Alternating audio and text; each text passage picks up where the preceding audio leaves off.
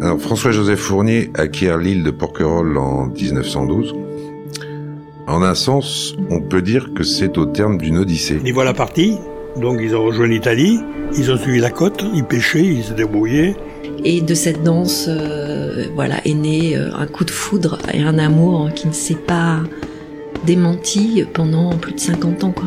Baptiste, qui était pêcheur à Porquerolles et qui était né ici, il avait une femme et un enfant, un petit enfant. J'ai l'âge de mon arrière, arrière, arrière-grand-mère quand elle a découvert l'île euh, en 1874. Au bout de deux mois, hein, ils sont arrivés à la tour fondue, une tempête épouvantable. Un cheval, une moto, un chien. Et euh, la belle vie. Et il s'est marié trois fois. Prier, c'était pas pour rien, pour que sa femme revienne. Bon, il n'est jamais revenu d'ailleurs. C'était un précurseur, c'est une femme d'aujourd'hui qui est née euh, deux siècles avant nous.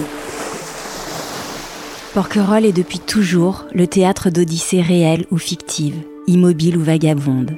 Des hommes et des femmes s'y sont échoués par hasard au terme de longs voyages, d'autres s'y sont illustrés en personnages légendaires qui ont marqué la mémoire collective.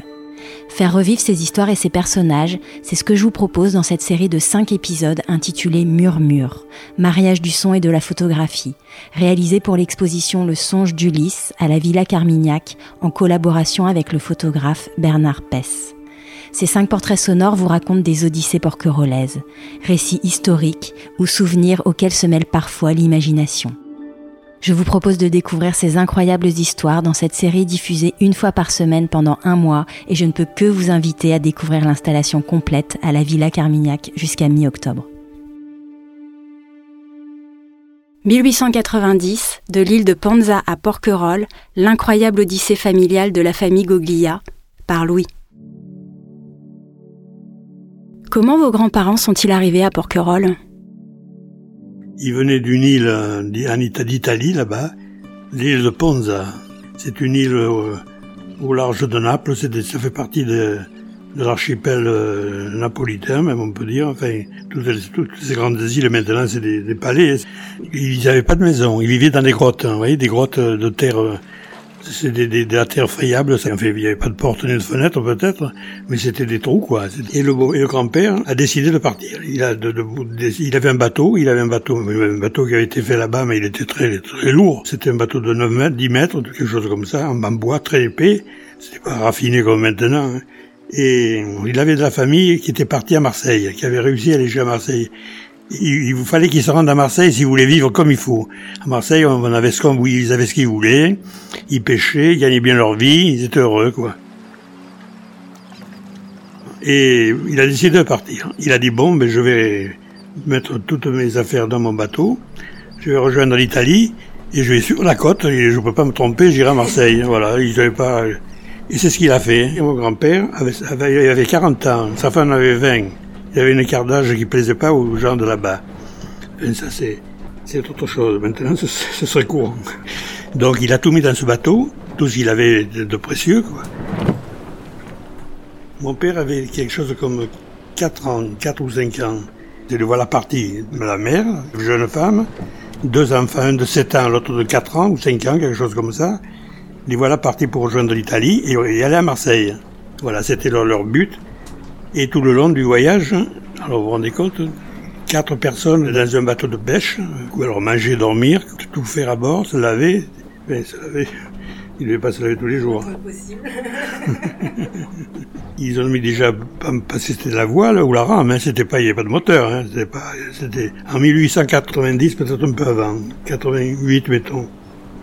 Les voilà partis, donc ils ont rejoint l'Italie, ils ont suivi la côte, ils pêchaient, ils se débrouillaient, ils pêchaient pour avoir, bien entendu, pour, acheter du pain ou acheter du lait, je sais pas ce qu'ils achetaient, mais enfin, ils pêchaient quand même. Heureusement qu'il y avait du poisson qui pêchait. Enfin, ils vivaient comme ils pouvaient. Et quand ils sont arrivés, au bout de deux mois, hein, ils sont arrivés à la tour fondue, une tempête épouvantable. Et le, mauvais temps les a poussés sur Porquerolles. Je savais pas qu'ils étaient Porquerolles. Ils ne savaient même pas où ils étaient. ils ont échoué à la plage du Langoustier. Bateau plein d'eau. Ils ne se sont pas noyés. Ils ont une chance inouïe. Tout trempé. Enfin, ils étaient trop bien. En pleine nuit, il y avait des bagnards, il y a Porquerolles, il y avait des bagnards, il y avait une usine de soude qui servait à faire des, des, de la poudre. Le minerai arrivait d'Afrique du Nord. Et il voulait pas le faire à Marseille, ni à, ni à Toulon, ni ailleurs, parce que ça dégageait une acide terrible, ça dégageait, ça dégageait très, très, dangereux, très, très, il fallait pas, fallait pas en respirer, vous voyez. Alors, Porquerolles, c'était bien, c'était au milieu de la mer, ça risquait pas d'empoisonner du monde. Ils sont tombés sur un, sur un, sur un napolitain. Alors, ils se sont bien entendus, celui-là les a orientés, il a dit voilà, bon, ben, le patron leur dit qu'il était, ils a pris un peu en pitié, quoi. Il les a, il les a fait manger, il leur, a donné ce qu'il fait, peut-être des habits. Il les a aidés, il les a aidés. Ils sont restés quelques jours.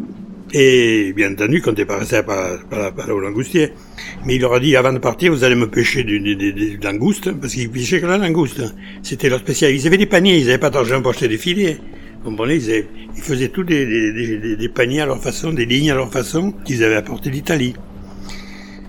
Et quand il a pêché, euh, le gars qui, qui dirigeait ça, c'était quand même pas un imbécile, il leur a dit, essayez de faire un peu, aller porter des langoustes dans le, dans le village, ils étaient jamais descendus, ils étaient restés au langoustier, vous vendez des langoustes et vous allez faire un peu d'argent, vous leur avez donné des bons conseils, ils avaient des, quand ils ont vu que les langoustes, ils les ont bien vendus, ils ont renoncé à Marseille, mais ils sont restés, ils, ils, ils sont plus partis, ils avaient des casiers, ils pêchaient des langoustes là-bas, ça était plein, ça était plein.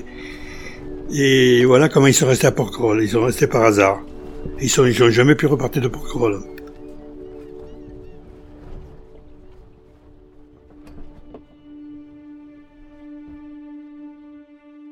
Pour celles et ceux qui auront la chance de voir l'exposition Le songe d'Ulysse, présentée par la Villa Carmignac tout l'été et jusqu'à mi-octobre, vous pourrez découvrir la silhouette et le visage associés à la voix que vous venez d'entendre dans l'installation Murmure, aux côtés d'œuvres plus imaginaires, mythologiques et oniriques les unes que les autres. Les portraits sont également à découvrir sur les sites Instagram et Facebook de Fragile Porquerolles ou sur le site fragileporquerolles toutattaché.com. À très bientôt.